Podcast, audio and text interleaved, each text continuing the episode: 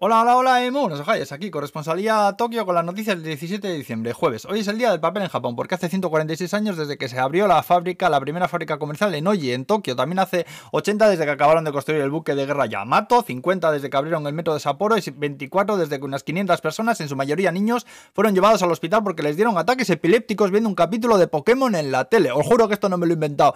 Malditas alimañas del carajo, el Pikachu, el Sobaker y el Palominer ese de los cojones. Nada bueno traen, nada bueno. En fin, una estampida de ciervos se cruzó el otro día por el medio de la maratón de Nara, que oye, ellos estaban antes que los humanos sinvergüenzas esos que van a correr ahora en Maya, Saloeva, Nasarre, también te digo. Eh, han empezado a quitar los carteles y decoraciones de las Olimpiadas que todavía quedaban por todo Tokio. El gobierno da luz verde al tercer chute de la vacuna con Moderna, medio año después de la segunda dosis. Eh, también han puesto a disposición de los gobiernos provinciales las máscaras, aquellas que se sacó Ave de la manga en la bilbainada aquella que se cascó, ¿os acordáis? 80 millones de mascarillas. Tienen ahí muertas de risa en un almacén, a ver si le dan uso, hombre. Eh, luego también resulta que hay polémica ahora por el criterio por el cual se van a dar 100.000 yenes a cada menor de edad de cada familia. La movida es que hay un límite de 9,6 millones de yenes de ingresos para que te den estas ayudas, pero no por hogar, sino que solo cuenta el mayor ingreso que haya. Es decir, si yo cobro 9 millones y mi mujer cobra 9 millones y medio, solo cuenta el de ella, que no pasa el límite, nos darían las ayudas. Igual que, por ejemplo, eh, a un hogar donde todos los sueldos que entren sumados sean menor de 9,6. Es absurdo totalmente. Debería contar la suma de todos los sueldos. Por cierto, no cobramos todo eso ni de coña, ya podría.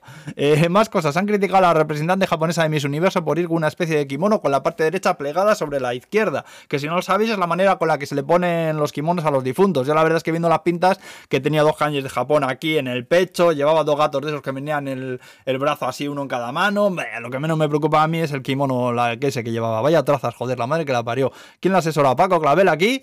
En fin, eh, luego Makoto Shinkai que anuncia la película nueva. Este es el de las pelis de anime Your Name o El tiempo contigo, que si no sabes cuáles son te dará igual esta noticia, pero yo la suelto porque hago lo que me da la gana.